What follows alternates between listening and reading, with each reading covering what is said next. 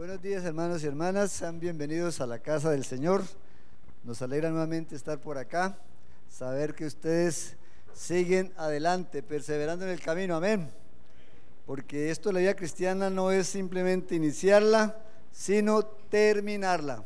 Amén, ese es el reto para todos los creyentes en Cristo Jesús. Hoy vamos a estar meditando en un tema que es muy importante para la vida de la iglesia un tema que nos ayuda mucho a crecer, a ser victoriosos siempre en Cristo Jesús. Pelea la buena batalla de la fe. Pelear la batalla de la fe. Y esto no es de un momento dado, de una circunstancia, sino que continuamente quien está en Cristo Jesús libra una batalla diaria, constante. Y ya vamos a ver de qué se trata y contra quiénes o contra qué tenemos que luchar. Y creo que la palabra nos inspira, nos ayuda a entender el propósito de Dios para que sepamos librar esa batalla y ser, como dice San Pablo, más que vencedores. Amén. Vamos a estar abriendo la palabra del Señor en la carta del apóstol San Pablo a Timoteo, primera, primera carta del apóstol San Pablo a Timoteo, el capítulo 6, los versículos 11 al 16. Primera carta del apóstol San Pablo a Timoteo, capítulo 6, versículos 11 al 16.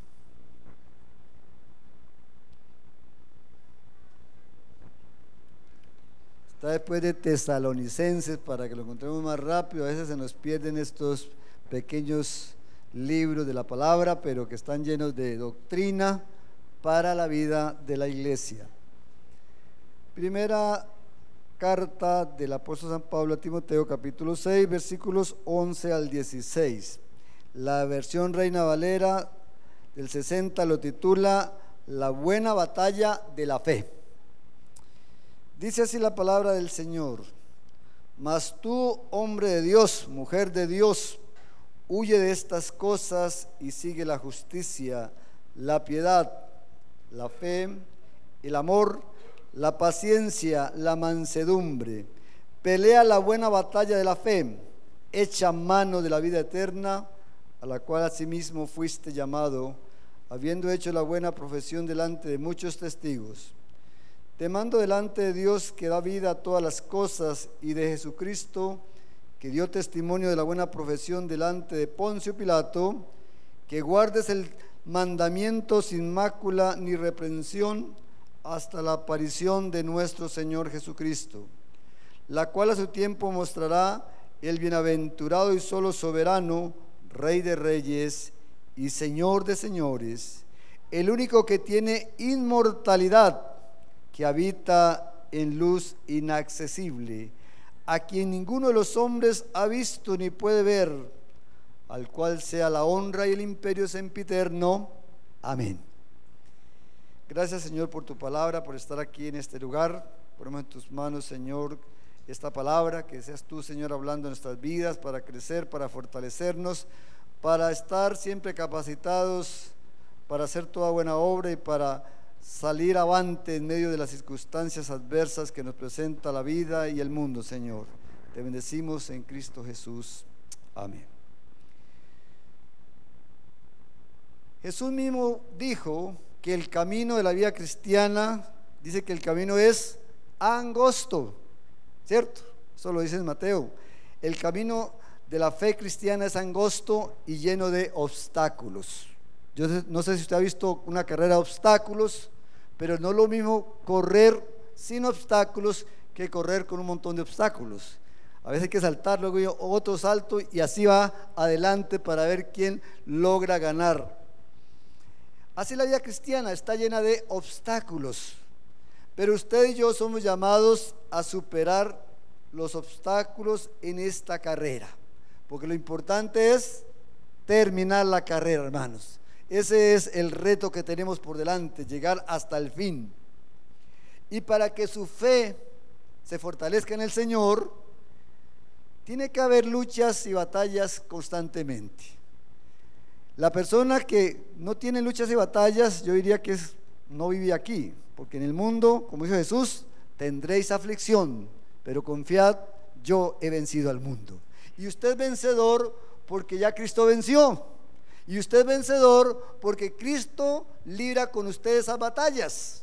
A veces pensamos como que son nuestras batallas, nuestras luchas y como que el Señor solamente es espectador de lo que te pasa. No. El Cristo que yo tengo lucha conmigo y está conmigo para librar estas batallas y para superar los obstáculos. Usted no corre solo, corre de la mano del Señor y eso es glorioso. Somos más somos llamados a ser más que vencedores en Cristo el Señor, como dice también Romanos. En primer lugar, vamos a preguntarnos contra quién o contra qué peleo la buena batalla de la fe, ¿cierto? Es bueno saber contra qué o contra quién usted libra esa batalla. O sea, hay que identificar los enemigos que usted tiene en el camino para poderlos entonces vencer. Y realmente tenemos un gran enemigo, el enemigo de Dios, que se llama Satanás el adversario, y por eso la lucha es contra Satanás y contra su hueste de maldad. Primer lugar, están ahí como los enemigos número uno de Dios. San Pablo escribiendo a los Efesios va a decir, el capítulo 6, versículo 10 al 12, porque no tenemos lucha contra sangre y carne, sino contra principados, contra potestades, contra los gobernadores de las tinieblas de este siglo contra huestes espirituales de maldad en las regiones celestes. San Pablo reconoció que hay toda una jerarquía que le sirve a Satanás y que actúa. Pero oiganse bien, hermanos, todas estas potestades no están por allá metidas en un monte, en una montaña. No, están aquí, en este medio. Están entre nosotros, están en el mundo son los que gobiernan, los que dirigen a los grandes gobernantes del mundo para hacer y deshacer con la humanidad. Por eso dice que son gobernadores de las tinieblas de este siglo, son los que gobiernan. Cuando hay políticas que van en contra de la mayoría, cuando se atenta contra los niños, cuando se atenta contra la vida, cuando un país está a favor del aborto, dígame de dónde vienen esas medidas si no es del enemigo. Es directamente Satanás. Y por eso es que uno a veces como que puede pensar que Satanás está por ahí con cachos y cola, hermano. esa imagen de Satanás es la más fácil de pensar y de, identificar, pero Satanás, dice, dice San Pablo, se viste como ángel de luz. O sea, pasa desapercibido. Es muy inteligente, es muy sagaz, es muy astuto. Y por eso es que nosotros tenemos que identificar cómo operan estas fuerzas en nuestro siglo. Desgraciadamente, yo siempre he dicho que atentar contra la vida de un niño, especialmente en el vientre de la madre, es lo más cobarde, lo más execrable que hay en este mundo. Y muchos de los países que se llaman desarrollados, para ellos el aborto es normal. Y por eso un día tendrán que darle cuenta a Dios y Dios los va a juzgar. Porque eso no puede ser, hermanos. Dios es Dios de la vida desde que está en el vientre, porque dice que Él fue el que puso en nosotros la vida. Dice que mi embrión vieron tus ojos y en tu libro estaban escritas todas aquellas cosas que fueron formadas sin faltar una de ellas. Y qué terrible cuando una persona, llámese doctor, enfermera, atenta contra la vida de ese ser en formación. Yo creo que no hay más cosa horripilante en este mundo.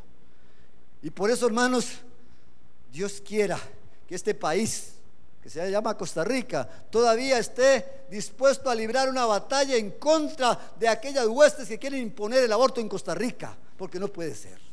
Nosotros no podemos aceptar que esas medidas que otros países toman, que se llaman los países desarrollados, que van adelante, no sé para qué el desarrollo, si no hay humanidad, si no hay criterios, si no hay valores humanos ni espirituales, ¿para qué desarrollo? ¿Para qué ir adelante? ¿A, qué? yo creo que ahí es donde uno ve cómo operan todas estas huestes de maldad, cómo operan en el mundo estas huestes que dirigen el mundo. de una forma catastrófica y que lo lleva a pique.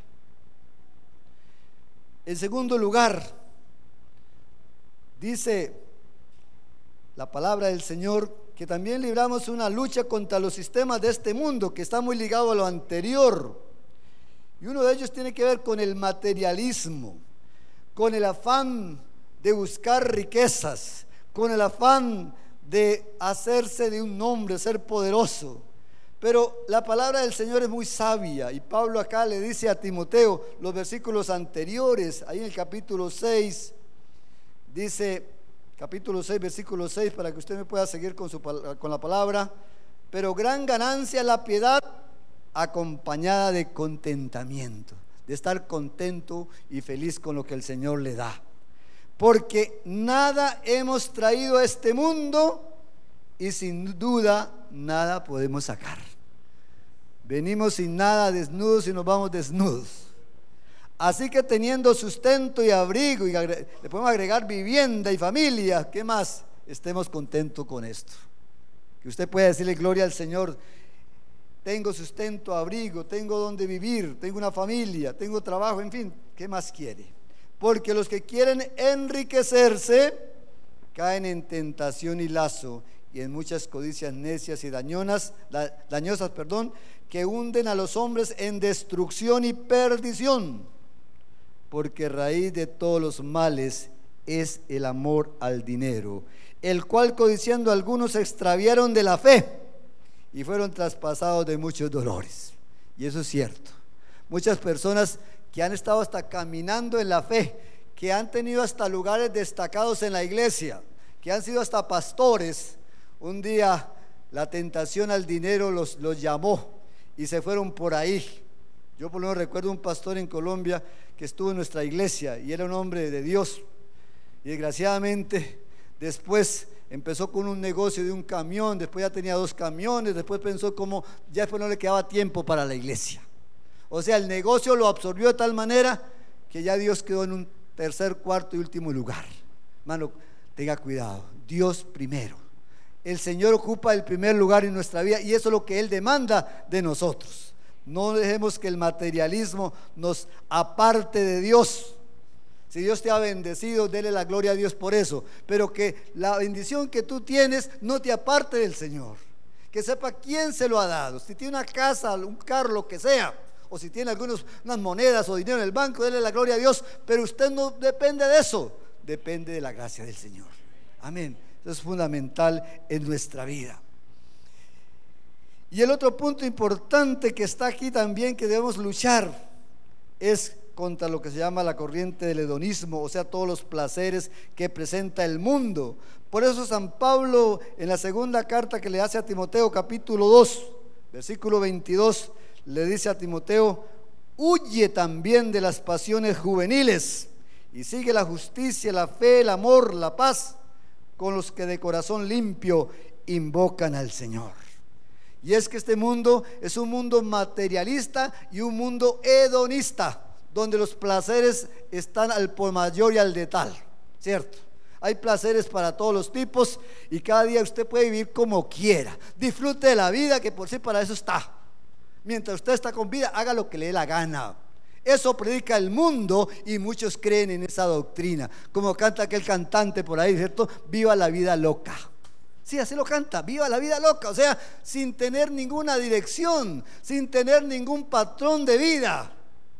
Simplemente viva como le antoje. Eso vive el mundo porque el mundo es un desastre, porque el mundo realmente es una locura. Pero para usted y yo que hemos conocido al Señor, no podemos vivir así porque hay una regla de fe que está aquí contenida en esta palabra y que dice, por aquí es el camino. Por aquí es el camino. Es angosto y difícil, pero no temas ni desmayes, porque yo estoy contigo y voy a estar siempre a tu lado. No te dejaré ni te desampararé, dice el Señor. Para el que camina por ahí, por esa senda. Para el que camina por el, el camino angosto, ahí van, ahí van todos. Ahí va la mayoría. Van muertos de risa, gozando, gritando y de todo pero no sabe que al final hay un abismo, un abismo terrible, y quien cae ahí ya nadie lo saca. Nadie lo saca, porque no hay purgatorios ni nada por el estilo. Eso se lo inventaron otros por ahí creyendo que pueden sacar a alguien del infierno o el purgatorio. No, no, hermano. El que no creyó en el Señor aquí en esta tierra se fue sin Cristo y terminará sin Cristo eternamente. Eso es lo que yo leo en la palabra. Por eso el tiempo es ahora. Y usted libra una lucha contra eso, contra el materialismo de este mundo y contra toda la corriente hedonista que hay, que circula por los medios de comunicación, que circula por internet, que circula por la televisión, por las películas, por todo. Eso es lo que le dice. Vive una vida desenfrenada. Viva una vida como le parece, goce de toda la vida, los placeres y todo lo demás que para eso está en el mundo. Pero mire lo que dice la palabra del Señor. Primera de Juan capítulo 2, versículo 15 en adelante. Grábeselo bien ahí. Primera de Juan capítulo 2, 15. No améis al mundo ni las cosas que están en el mundo. Yo bien, hermanos, palabra para nosotros, lucha diaria. No améis al mundo ni las cosas que están en el mundo. Si alguno ama al mundo, el amor del Padre no está en él.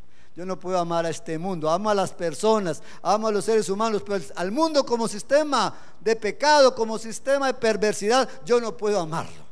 Pero a veces como que seduce con sus luces. Hay un montón de luces que atraen, como, como pasa con los mosquitos y esos animalitos que la luz los atrae y se funden. El mundo también seduce, pero usted tiene que tener la armadura de Cristo para enfrentarse a ese mundo. Porque todo lo que hay en el mundo, Oiga hermano, esto lo dice la palabra del Señor, no me lo estoy inventando yo. Todo lo que hay en el mundo, ¿qué es? Los deseos de la carne, puros placeres, ¿cierto? Los deseos de los ojos, placeres. Y la vanagloria de la vida, sentirse grande, de fama y todo lo demás, no provienen del Padre, sino del mundo. Ese es el mundo. Mucha vanagloria, mucha fama y todo lo demás. Pero eso pasa. ¿Qué dice la palabra? El mundo pasa y sus deseos también se terminan. Pero oiga bien, hermano, grábeselo aquí en su corazón, en su mente y en su corazón. Pero el que hace la voluntad de Dios permanece para siempre. Alabado sea el Señor. ¿Usted creyó que aquellos también iban a, permanecer para siempre? No, no. Pasaron. Y la fama pasa y todo lo demás pasa. Y esos grandes actores y actrices que usted los ve ahí, muertos de risa, se envejecen y se, mueren, hasta terminan siendo drogadictos, tirados por ahí, ¿cierto? Y al final se fueron, se murieron sin Cristo. ¿De qué les sirvió tanta fama? ¿De qué les sirvió tener tanto dinero? De nada, porque el mundo pasa y sus deseos, pero el que hace la voluntad de Dios permanece para siempre. Alabado sea el Señor. Es una lucha que tenemos diaria, hermano. Y usted sabe que en la actualidad hay toda una corriente de ideologías, ¿cierto? Que viene metiéndose en nuestro mundo y en nuestra sociedad. Esta ideología de género terrible que usted debe también conocer y luchar contra eso, porque es una lucha que tenemos actualmente. Una lucha tremenda, donde ya ni siquiera entonces cada quien sabe qué es. No sabe si es hombre, si es mujer o, qué, o si es perro. Porque algunos se creen perros, otros, otros se creen no sé qué una cosa terrible que está inundando las sociedades del mundo. Yo, pero ¿en qué cabeza cabe eso? O sea, es increíble esas doctrinas que se filtran y en nombre de los derechos humanos todo es válido, todo es válido. Hermano, confronte qué dice la palabra realmente, qué dice la palabra. Y para que se dé cuenta que todo eso se ha levantado para confusión de este mundo mismo y de la iglesia. Pero la iglesia tiene que tener la mirada primero en Cristo y segundo, escudriñe la palabra. Todo aquello que se opone a esta palabra, deséchelo. Deséchelo, porque no viene del Padre, sino de este mundo, de los que rigen y manejan este mundo. Todas esas doctrinas terribles, ¿cierto? Para justificar el homosexualismo, el lesbianismo y todo lo que usted escucha. No hay ningún asidero bíblico que diga eso está bien porque eso va en contra del propósito de Dios. Mano, la iglesia tiene que despertar. La iglesia tiene que saber lo que está pasando a nuestro alrededor. Tenemos hijos, tenemos niños que hay que saberlos adoctrinar en el camino de la palabra para que ellos no se desvíen. Enséñele también a sus hijos a ver televisión, porque en la serie de televisión casi en todo programa aparece un homosexual y qué grande, qué grande que es. ¿Cierto? Se ve con la normalidad más absoluta. Entonces no podemos permitir que esas imágenes pasen directamente a nuestros niños como si nada pasara. Mano, el mundo es muy sagaz y muy astuto. Recuerde que detrás de eso está Satanás, que es sumamente astuto. Y quiere engañar también a la iglesia. Y quiere también seducir a los hijos de Dios, haciéndoles creer cosas que no son, porque la verdad es una sola. La verdad es Cristo y está aquí contenida esta palabra. No coma cuento, hermano, no se creer de lo que los demás dicen, porque es terrible lo que está pasando. Sociedades que ya aceptaron toda esa, ideología de género y ahora se dan cuenta de que es un desastre. Claro, es un desastre, porque una sociedad que se aleja de Dios, ¿qué más espera sino el juicio y la condenación divina? No más, porque Dios ha sido muy claro. Dios ha dejado esta palabra para que usted y yo vivamos de una manera piadosa, de una manera diferente. Y eso es para nosotros. Y esa es la sociedad en que vivimos. Y usted y yo libramos esa lucha también diaria. Porque a lo mejor usted no va a caer muy bien. Si usted se opone a eso, usted es como el bicho raro de la sociedad. Desgraciadamente así se maneja el mundo. Los que creen eso son los que van a la vanguardia y todo el mundo los aplaude. Mira qué, modernidad. Y como que el atrasado, el conservador soy yo. Pues yo quiero ser conservador y atrasado, que ir a la par de esos. Hermano, eso lo decide usted, hermano. Eso lo decide usted si usted ha creído en Cristo Jesús y tiene una fe firme, que nadie lo mueva, lo quite de la roca inconmovible que se llama Jesucristo. Y si aquellos quieren decir lo que les dé la gana, que lo digan, porque ya sabemos para dónde van. Pero nosotros no seguimos sus pasos. Nosotros seguimos las pisadas, las pisadas de Cristo Jesús. Y creo que en eso tenemos que librar esa lucha continuamente. Y una lucha que usted y yo libramos también diariamente es contra nuestro ego, contra nuestro yo. Dice Pablo que hay una lucha entre la carne y el espíritu. La carne quiere siempre mirar al mundo y el espíritu quiere hacerlo de Dios. Y hay una lucha continua ahí. El espíritu contra la carne y la, carne contra el espíritu. Pero todo está aquí arriba, hermano, en la mente. La mente es el centro de dirección de su vida. Todo llega aquí a nuestra cabeza, hermanos. Todo pasa por nuestra mente. Usted piensa y luego actúa. ¿Cierto? Está en nuestra mente. Como decía alguien, no podemos evitar que las aves vuelen sobre nuestras cabezas, pero sí podemos evitar que ellas hagan nido en nuestras cabezas. O sea, los pensamientos pueden pasar, pero no le dé cabida a que se quede en su corazón. Deséchelo en el nombre de Jesús. Y vamos a ver qué dice San Pablo, allá en 2 Corintios, capítulo 10, 4 y 5. La mente es el centro de los pensamientos y sentimientos.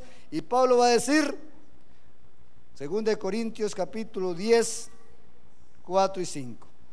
Porque las armas de nuestra milicia no son carnales, sino poderosas en Cristo para la destrucción de fortalezas derribando argumentos y toda altivez que se levanta contra el conocimiento de Dios y llevando cautivo todo pensamiento a la obediencia a Cristo. ¿Se da cuenta, hermano? Cuando por su mente pasan ciertos pensamientos, cuando usted ve televisión o ve lo que vea y quiera hacer ahí mella en su corazón y en su mente, diga, Señor, que yo lleve este pensamiento a tus pies porque este pensamiento no viene de ti, viene de otro lado, por lo tanto hay que desviarlo, hay que desecharlo. Dice, derribando toda altivez, ¿cierto? Quitando todo aquello, todo argumento que se levanta contra el conocimiento de Dios. Cada día tenemos una sociedad más atea, que cree que Dios no es necesario ni existió. Y este gran científico que se murió hace poquito, Stephen Hawking, así se llamaba, ese nunca reconoció a Dios se murió como un gran ateo. Bueno, yo creo que qué sorpresa es morirse uno y, darse cuenta al otro lado que sí existía Dios. Lo peor que le puede pasar a un ser humano, ¿cierto? Por eso, hermanos, ustedes tienen una fe sólida en el Señor y libre esa lucha continuamente, pero lleve todo pensamiento negativo a los pies de Cristo. Cuando nosotros dejamos de alimentar esta mente, esta mente se alimenta con palabra de Dios. Si usted se mete en la palabra y todos los días come palabra de Dios, escucha palabra de Dios, tiene toda la armadura de Dios para soportar y para enfrentar cualquier pensamiento nocivo que atente contra su vida. Pero si usted no come palabra de Dios, como decimos, está raquítico, está anémico espiritualmente. Y entonces cualquier pensamiento dice, ah, mira, yo no había pensado en eso, mira, tiene razón. No qué razón ni qué nada. ¿Cierto? Aquí lo dice, hay que aprender a, a distinguir esos argumentos que el mundo levanta en contra de Dios y llevarlo cautivo a la obediencia de Cristo. Recuerde que su mente regula sus actitudes y sus acciones. Según lo que usted piensa, así actúa. Como usted piensa, así actúa. Si usted piensa que usted es una persona victoriosa en Cristo Jesús, así va a actuar como un victorioso. Pero si usted cree que no, que ya soy un derrotado, pobrecito yo, pues va a vivir así. Porque la mente regula nuestro comportamiento. Según lo que yo tengo aquí, así soy. Yo no hago una diferencia entre lo que pienso y lo que actúo. Eso va muy ligado.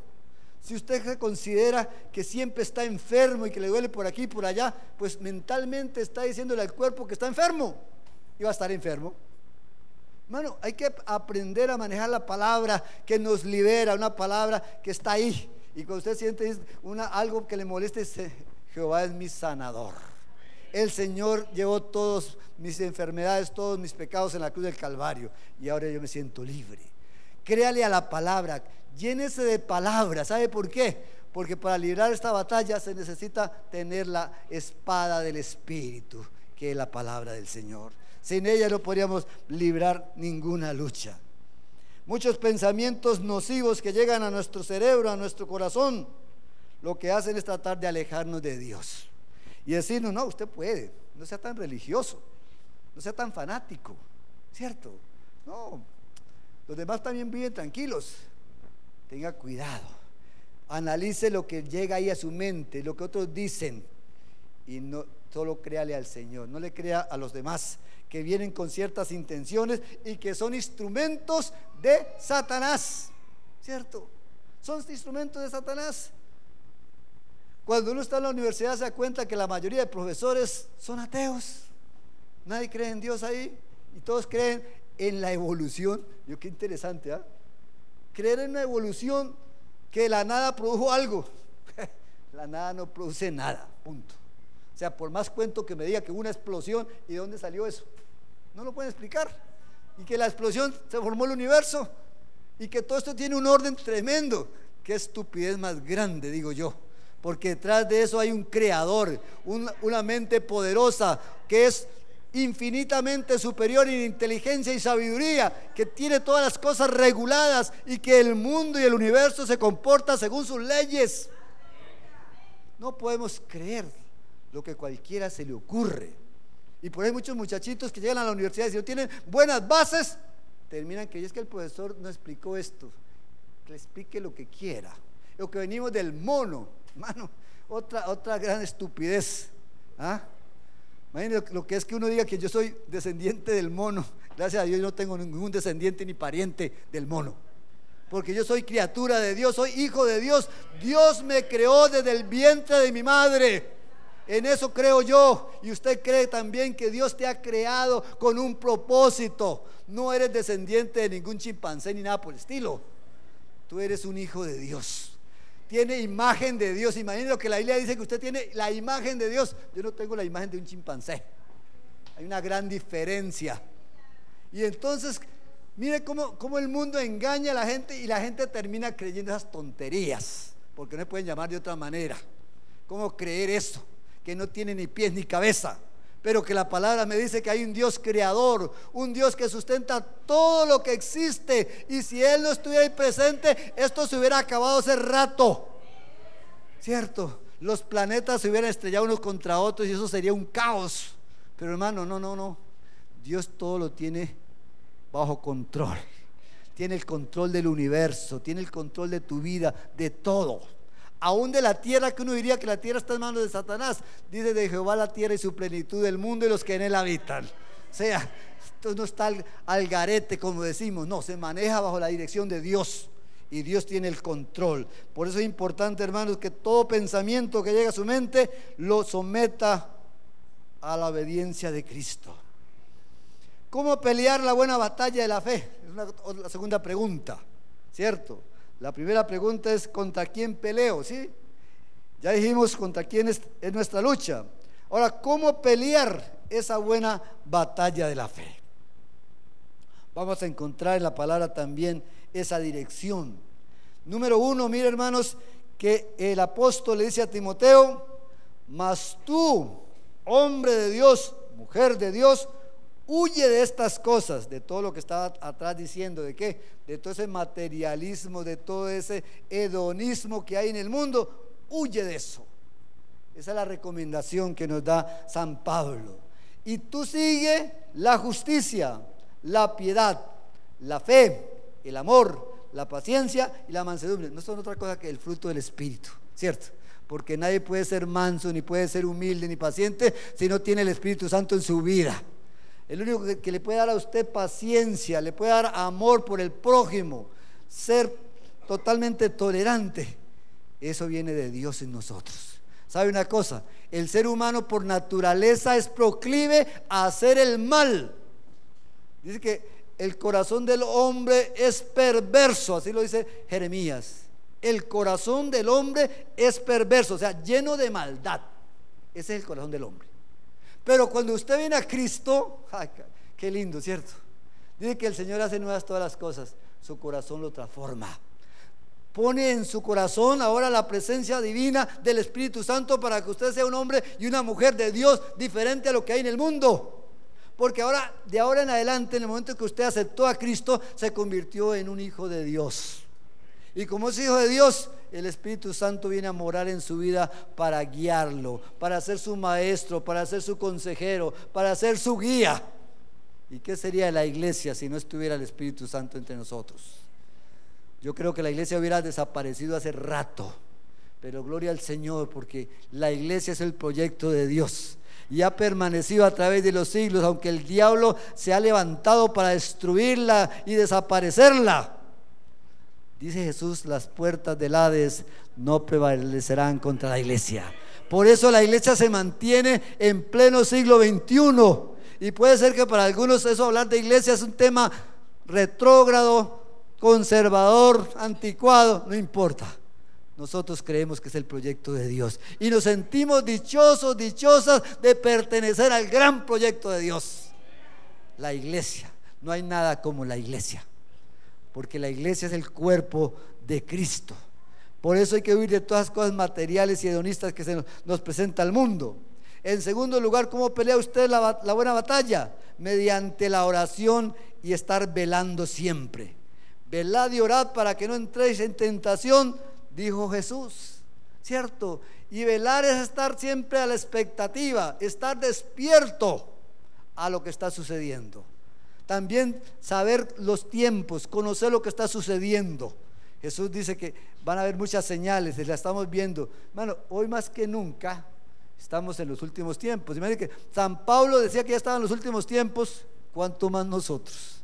¿Cuánto más nosotros que vemos todo lo que está pasando en el mundo? Confusiones religiosas y todo lo demás que usted sabe, terremotos y en fin, podríamos hacer una lista grande de lo que ocurre en el mundo para decirnos que estamos en los últimos tiempos y que el Señor está a las puertas. ¿Cuánto lo esperan? Mano, la iglesia espera al Señor. Quizás muchos ni se acuerdan de eso, ni les interesa hablar de que Jesús viene. Y mientras el mundo está en su fiesta, como dice, como en los días de Noé, comían, bebían, hacían fiestas de todo, lleno de placeres, y vino el diluvio y se lo llevó a todos. Así será también cuando venga el Hijo del Hombre Estarán comiendo, haciendo de todas sus fiestas, pero el Señor viene por su iglesia. Y alabado sea el Señor por su palabra. Para librar la batalla de la fe, hermano y hermana, usted necesita vestirse la armadura de Dios. Hay una armadura de Dios, así como estos soldados que van a la guerra, una ahorita pareciera que no se les ven ni los ojos, porque están totalmente forrados de arriba abajo y armados hasta los dientes esos son los soldados modernos y casi como que la, guerra es más, más eh, tecnológica que una guerra cuerpo a cuerpo. Pero nosotros tenemos una armadura que no es esa. Una armadura que viene de Dios.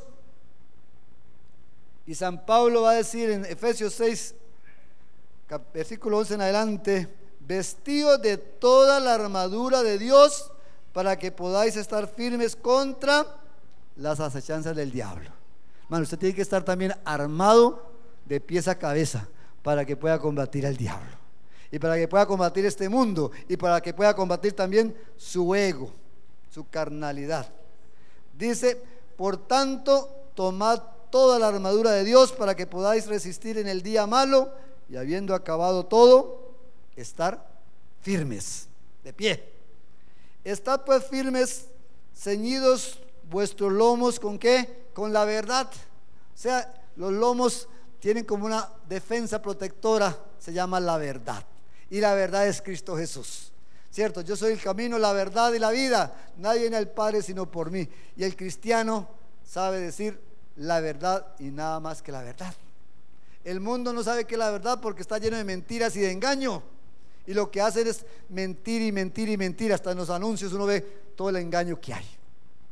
Pero el cristiano no miente porque es hijo de Dios, porque es seguidor de Jesús. Y cuando usted miente y yo miento, ¿a quién le damos la gloria? A Satanás, que es el padre de mentira. ¿Cierto? O sea, en ese momento usted y yo estamos imitando a Satanás. Por eso el cristiano dice, no, Jesús es la verdad. Y la verdad debe permanecer en mí y debe ser parte de mi vida. Muy importante que usted lo tome en cuenta. Vestidos con la coraza de justicia o sea, usted es una persona justa en todas sus acciones, en todo lo que hace, honorable, en todo lo que usted realiza. Usted no busca ver cómo le hace el mal al otro, cómo se gana algo a costa de, porque usted sabe que eso sería injusticia. Aún en las cosas más simples, como que usted va a pagar y la persona se, equivoca y le da más plata. Disculpe, usted me está dando más plata de la cuenta. No me, no me corresponde, tómela. Qué lindo es ver una persona que es honesta, íntegra, porque actúa diferente a como actúa el mundo. Para otro, qué bendición, mira, me dio más plata.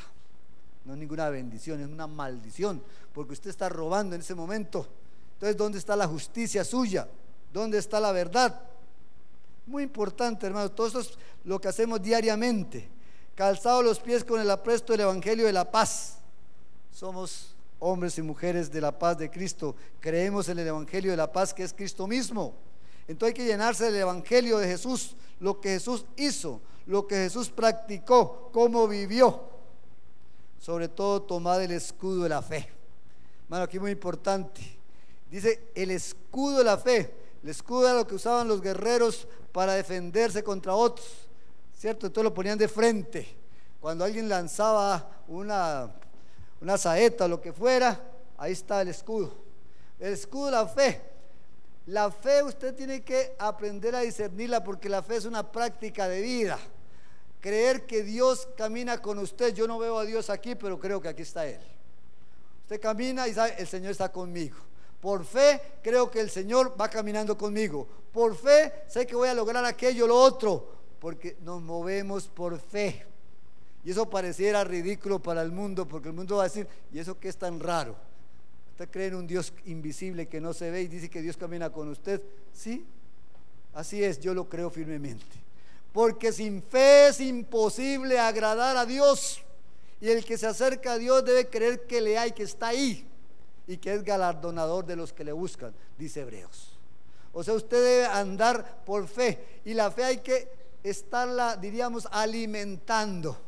¿Cómo crece usted en fe, hermano? Cuando usted ora, cuando usted viene a la iglesia, cuando usted lee la palabra, cuando usted se mete en ayuno, cuando usted realmente busca al Señor, está creciendo en la fe. La fe es un proceso en nuestra vida. No podemos dejar que tener una fe chiquitita. Es más, Jesús dijo, tuviéramos fe como un grano de mostaza, queriendo decir que ese grano de mostaza puede dar un gran árbol, puede convertirse en algo grande. La fe nuestra debe crecer. Y con esa fe grande no tengo un escudo chiquitito porque tiene un escudo chiquitito apenas me lo libra acá del puño nomás. No, no, que le cubra el cuerpo para luchar contra Satanás. Dice que ese es el escudo, el escudo de la fe, la fe de Cristo, La fe poderosa, la fe que venció a Satanás, es la que usted tiene consigo. Y muy importante entonces tener ese escudo siempre dispuesto cuando Satanás le mete ideas erróneas. Oh, Dios se olvidó de usted. No es tan bueno. Dios lo abandonó. Ni se, ni, se pueda pensar que Dios le va a contestar y le mete un montón de ideas haciéndole creer que Dios se fue. Ese es el enemigo. No, no, Satanás. Mi Dios camina conmigo. Mi Dios está a mi lado. Y mi Dios me dará la victoria porque estoy con Él. Eso es fe, hermano. Fe. Levantar el escudo de la fe. Con que podáis apagar todos los dardos de fuego del maligno. Hermano, la fe. Te responde con la fe y nadie lo mueve de ahí. He creído en un Cristo glorioso, poderoso y nadie me sacará de él. De lo contrario. La fe no es que hoy creo y mañana no creo. No, no. Esa fe inestable, como diría Santiago, es como la onda del mar que va para ahí para acá hay personas que hoy son cristianos, mañana son testigos de Jehová y tercero, después terminan siendo eh, de otra, hasta Rosa Cruces, no sé qué. Eso, no es fe, hermano. Nunca ha creído en nada. Porque la fe en Cristo no es para que usted esté cambiando de, religión, no, es que Cristo es la opción única. Y Cristo ni, siquiera es religión, Cristo es relación, Cristo es vivencia, Cristo es vida. Y yo no creo que una persona que conozca a Cristo va a retroceder. Y qué triste es cuando uno se da cuenta de que porque algo pasó en la iglesia no les gustó, terminan yéndose a la iglesia católica otra vez. O sea, en lugar de ir para adelante, van para atrás. Qué terrible, ¿en qué han creído? ¿Dónde estaba la fe? No, nunca había fe. Porque ante cualquier situación, por más pequeñita que fuera, no fueron capaces de librar la batalla y ganar, sino fueron derrotados fácilmente. Sí, Satanás nos conoce, hermanos. Y Satanás sabe, también sabe cuál es tu parte frágil. Sabe cuál es el talón de Aquiles, como se dice. Por ahí ataca, por la parte más débil te va a atacar. Por eso hay que fortalecerse, fortalecer esa área. Y usted y yo sabemos cuál área tiene cada uno. Todos tenemos por ahí un talón de Aquiles, una parte débil. Quizás para mí el dinero no, me, no me hace cosquillas como para decir, esa es mi tentación o el licor no me hace cosquillas porque tampoco es mi tentación. Pero cada uno sabe dónde está el punto débil y Satanás te va a atacar siempre por ahí. Hermano, hay que robustecer ese punto débil para que Satanás no gane ventaja. Y dice, solamente con ese escudo apagamos los dardos del enemigo y tomamos el yelmo de la salvación. O sea, mire que el yelmo era lo que se ponía en la cabeza, es un casco protector de la cabeza. ¿Y qué está en la cabeza? La mente. Hermano, mire, hay personas que a veces Satanás le mete la cabeza, es que usted no es salvo. ¿Usted cree que es salvo? No, no. Para ser salvo usted necesita muchas cosas. Y usted su vida no es tan íntegra. Empieza a sacarle muchas cosas y el otro se la cree. Ah, como que ya no soy salvo. Hermano, si usted ha creído en Cristo Jesús, si le entregó la vida a Cristo Jesús y si el Espíritu Santo vive en su vida, dice que el Espíritu Santo da testimonio a nuestro espíritu de que somos hijos de Dios. Y aunque el diablo diga lo contrario, que te vas a perder, que te vas a condenar, dile diablo mentiroso, porque yo soy hijo de Dios y mi nombre está escrito en el libro de la vida. Es lo más grande, lo más glorioso que usted y yo podemos tener. Nuestro nombre escrito en el libro de la vida. El Señor mismo lo escribió. Y Satanás no lo puede borrar de ahí. Qué bueno que es el Señor con nosotros. Hermano, y ahora sí, todos todas estas armas, escuche bien, todo lo que tiene que ver con la coraza de justicia, lo que tiene que ver con la verdad, con el apresto del Evangelio y con el escudo de la fe, son armas de defensa. ¿Escuchó? Armas para defenderse del enemigo. Pero tenemos un arma para atacar también. El arma para atacar es la espada del Espíritu, que es la palabra de Dios. Amén. Esta es el arma con la que nosotros manejamos realmente. No sé si aquí lo conté una vez, pero me, llamó la atención una vez que iba con, con mi familia en, el carro, en un carro, íbamos como ocho personas ahí, y entonces el ejército colombiano nos para para hacer una requisa de todo el carro. Y entonces dice, es una requisa cotidiana para ver si ustedes cargan armas aquí en el carro. Y entonces le dice mi sobrino, sí, sí, cargamos una, una. Dice, ¿cuál, cuál? Esa es la palabra de Dios. Esa es la única arma que cargamos aquí. Y entonces le dio risa al muchacho, al, cabo que estaba haciendo la, la, requisa, ¿verdad? Porque no creyó que mi sobrino le fuera a salir con eso. ¿Cierto? Sí. Teníamos esta palabra como la única arma. Pero es una arma más poderosa que cualquier pistola o revólver, ¿cierto? que es la palabra de Dios. Que penetra hasta lo más profundo del ser humano. Que llega hasta las partes más increíbles que uno pueda pensar, como dice realmente el, libro de, de Hebreos, ¿cierto? Es tremenda la palabra. Dice la palabra de Dios, capítulo 4, versículo 12. Porque la palabra de Dios es viva y eficaz. No es un libro que ya pasó de moda, palabras que ya se fueron. No, no, es viva, tiene vida y es eficaz más cortante que toda espada de dos filos. O sea, tiene filo por ambos lados, o sea, por cualquier lado corta.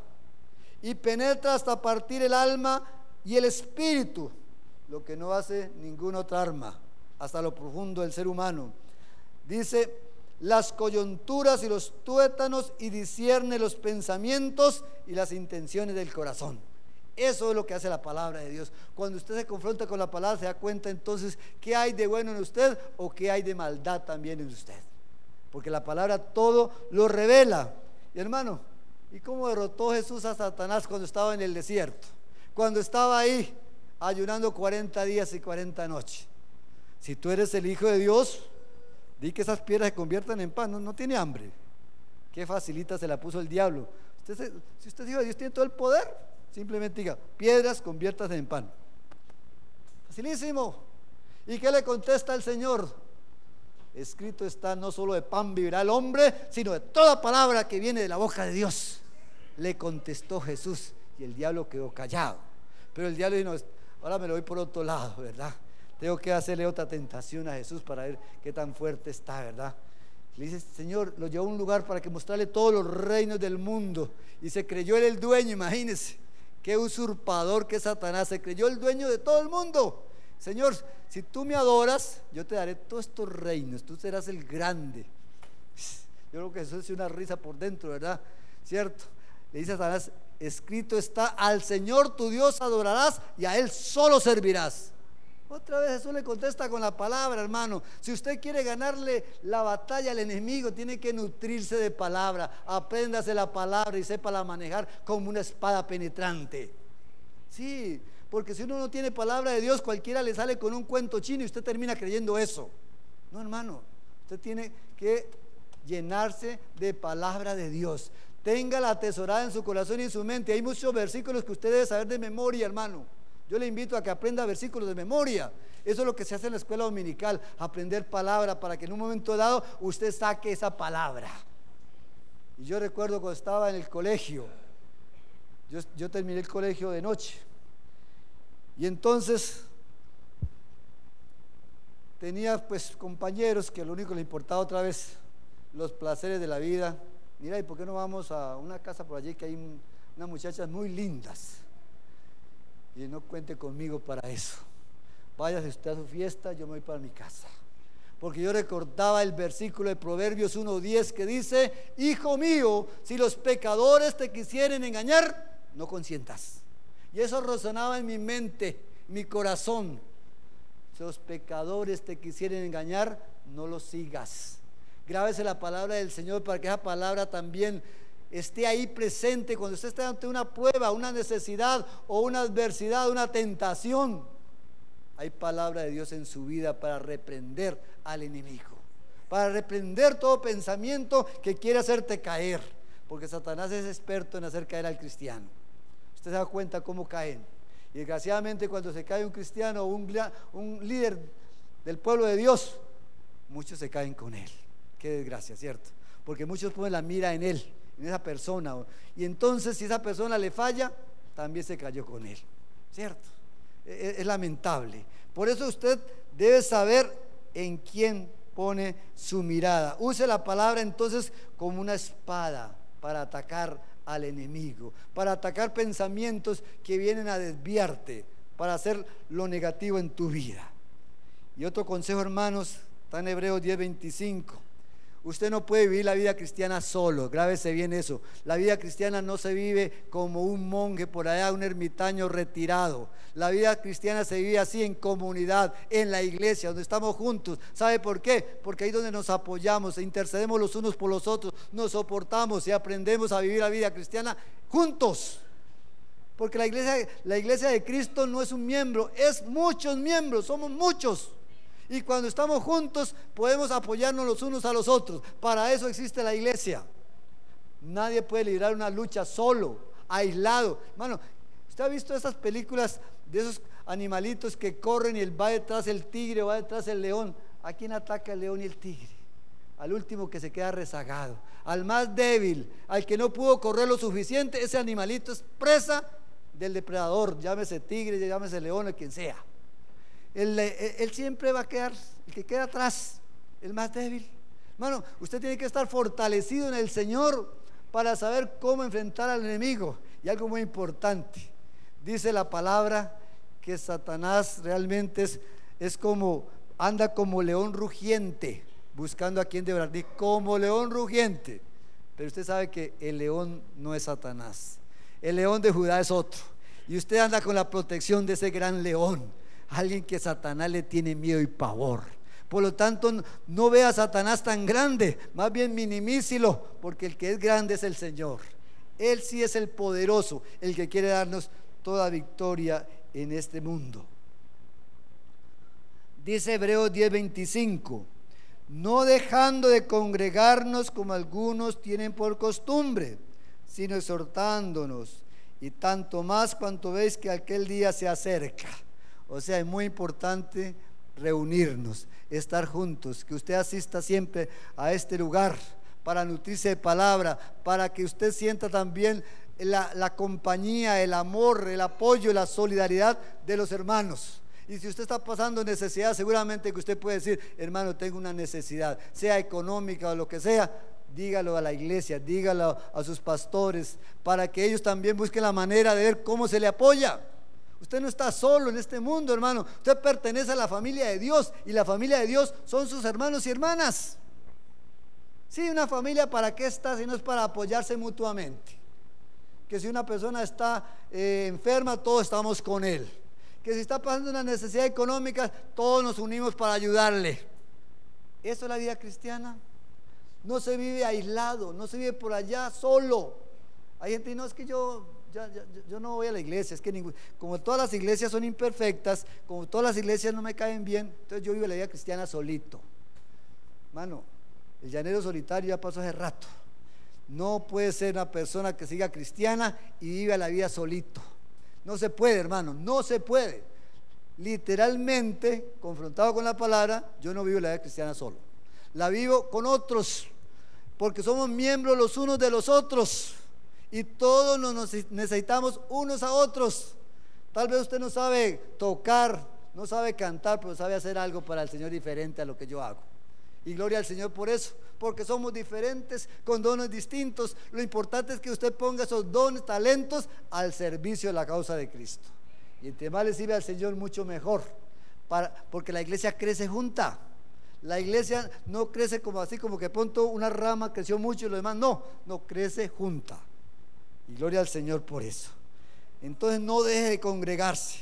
Si usted deja de congregarse, hermano, porque hay gente que dice, ah, es que me siento mal y ya no voy a la iglesia, mejor me quedo aquí en mi casa. Mejor escucho a alguna emisora cristiana para que me ayude. Y se va retirando, se va enfriando. Pasa como el leño. Un leño usted lo saca a la hoguera y se apaga rapidito para que esté siempre ahí, caliente, con fuego, hay que estar en la hoguera, hermano. La iglesia es como la hoguera, usted está ahí como un leño calentándose, como siendo también fuego. Pero si se va solito, se va retirando, se va a apagar. Y apagado, hermano, ya no sirve para nada. Toda la, victoria la tendrá el enemigo y usted será un derrotado. Por eso hay muchos cristianos derrotados, porque un día dejaron de ir a la iglesia, empezaron a ver los defectos, eran expertos para ver defectos, nunca veían nada bueno en la iglesia. Bueno, iglesias perfectas no hay. Ni siquiera la de Corinto, usted lee todas las iglesias, están llenas de errores porque está hecha por humanos. Las iglesias no están hechas por ángeles, están hechas por seres humanos y todos los seres humanos tenemos fallos, tenemos errores, pero aquí estamos aprendiendo a irnos perfeccionando en Cristo Jesús. Y por eso entonces venimos a la iglesia, necesitamos de la iglesia, necesitamos de, los unos de los otros. Y para pelear la buena batalla, hermano, no se le olvide que solamente usted tiene puestos los ojos en Jesús, el autor y consumador de la fe, y que va delante suyo. Ponga la mirada en Cristo, no la ponga en nadie más. No la ponga en ningún hermano, ni en mí, ni en nadie, porque le podemos fallar. Somos humanos, desgraciadamente. Pero ponga la mirada en Cristo porque Él no te va a fallar ni hoy, ni mañana, ni nunca. ¿Cierto? Ponga la mirada en Cristo. Puesto los ojos en Jesús, el autor y consumador de la fe. ¿Cierto? Jesús va a decir también, ninguno que poniendo su mano en el arado mira hacia atrás es apto para el reino de Dios. Se vuelve la mirada para atrás, para el mundo. No, mire a Cristo. Cristo va adelante. Cristo es el camino, o sea, Él va adelante tuyo. Va proyectando la luz para que usted y yo lo sigamos.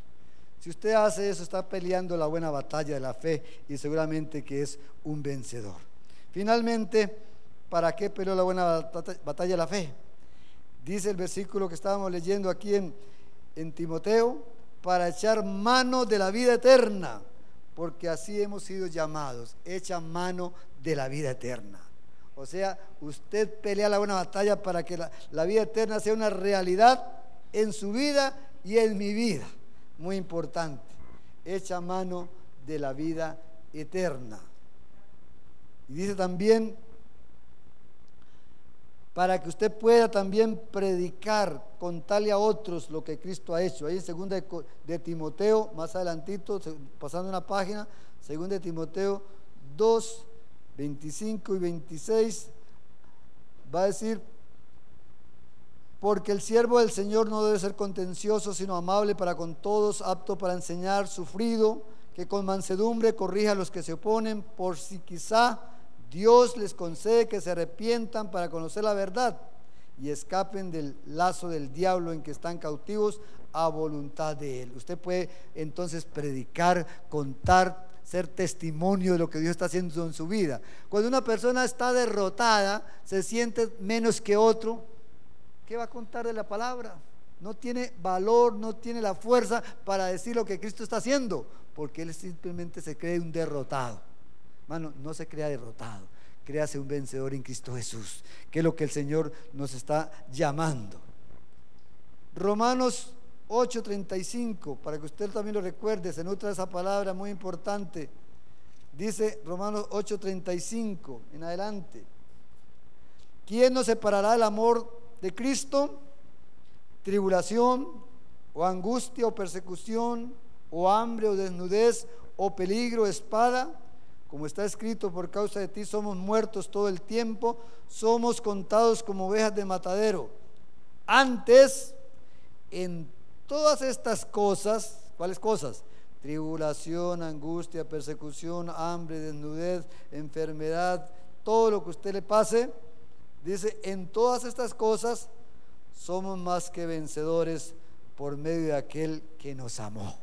Usted es un vencedor en Cristo Jesús. Pero mire que el secreto no es librar la batalla solo, es librarla con Cristo, de la mano del Señor.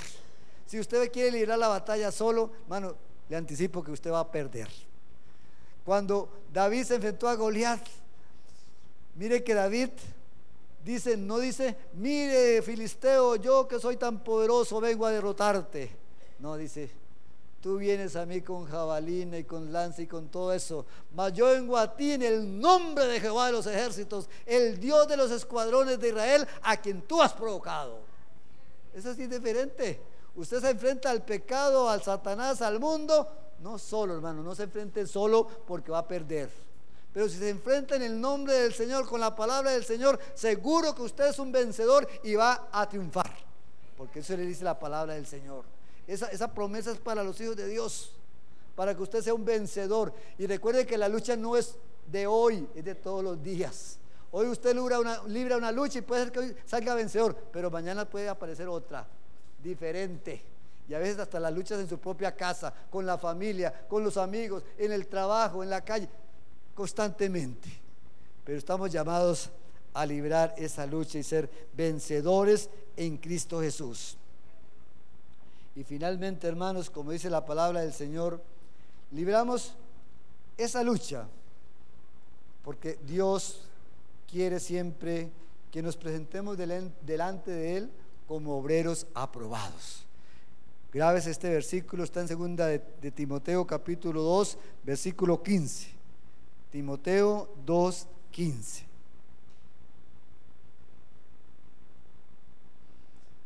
Procura con diligencia presentarte a Dios aprobado.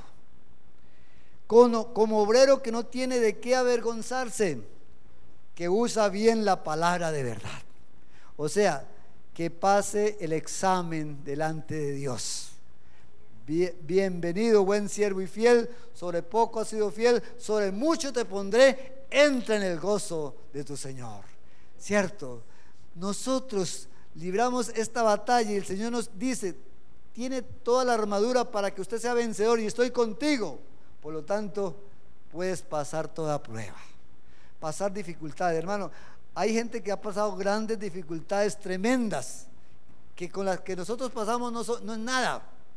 Piense usted en el caso de Daniel, ¿cierto? Que le dice a Daniel, si usted sigue rogando a ese Dios, va para el foso de los leones. Y, y Daniel dice, más bien abría las puertas, las ventanas para que todo el mundo lo viera. Tres veces al día se arrodillaba a orar y todo el mundo lo veía. Finalmente, por esa razón, porque el rey eh, ordenó un decreto ahí, lo firmó antes sin darse cuenta, tiraron a Daniel al foso los leones. Era de muerte, ¿cierto? Pero el Dios de Daniel no lo abandonó porque sabía que Daniel era un fiel testigo y que no echaba para atrás, no se retractaba sino que decía, le dice al rey, está bien, yo voy al foso de los leones, pero sé por rey que mi Dios puede librarme de, los leones. ¿Cierto? Y cuando el rey al siguiente día lo llama Daniel, el Dios a quien tú sirves te ha podido librar de los leones. Rey para siempre vive. Mi Dios envió a su ángel, el cual cerró la boca de los leones y no me han hecho ni un rasguño. Qué lindo es el Señor, ahí estaba presente. Y cuando los amigos de Daniel también testificaban, ¿qué dijo el rey? Métanlos en el horno y caliéntenlos siete veces para que queden como chicharrón. ¿Cierto? Dice que los mismos guardas que fueron a tirarlos al foso se murieron del calor tan penetrante, ni siquiera aguantaron. Y el rey se asomó de larguito y dice, ¿no echaron tres? Y yo veo cuatro que se pasean entre el fuego había alguien poderoso, glorioso, porque ellos dijeron, el Dios en que creemos nos puede librar de tu mano, rey, pero si no sepa que tampoco vamos a negar a nuestro Dios. Estamos dispuestos a morir por Él. Y por eso el Señor manifestó su gloria. Ese es el Señor. No hemos creído en un Dios derrotado. No, es el Dios que tiene todo poder su Dios no es un Dios chiquitito, no, es el Dios que hizo el universo. Es el Dios que te hizo a ti. Es el Dios que tiene una mansión preparada para ti en el reino de los cielos. Vale la pena creerle y seguir a ese Señor. No sé cómo ha estado tu vida, piense cómo ha estado tu vida. ¿En algún momento te has, pensado que has sido derrotado, que Satanás está ganando la, la batalla en tu vida, los problemas de la vida? ¿Te sientes desanimado? Bueno, vamos a orar. Dígale al Señor cómo se siente, porque solamente usted sabe cómo está y qué necesita del Señor hoy para que le diga, Señor, necesito tu fortaleza, necesito que tú vengas a darme nuevos alientos, nuevos bríos, nuevas fuerzas para seguir adelante. Quizás no he sido constante, quizás no he sido perseverante. Señor, ayúdame a ser más perseverante. Quizás no he estudiado tu palabra como tú quieres, no me he nutrido de palabra, en lugar de nutrirme de tu palabra, me he nutrido más de televisión que de otra cosa. Y en lugar de leer buenos libros, he leído malos libros. Ayúdame, Señor, realmente a estar preparado para ser un vencedor. Vamos a estar de pie y vamos a orar al Señor. Dile al Señor cómo usted se sienta.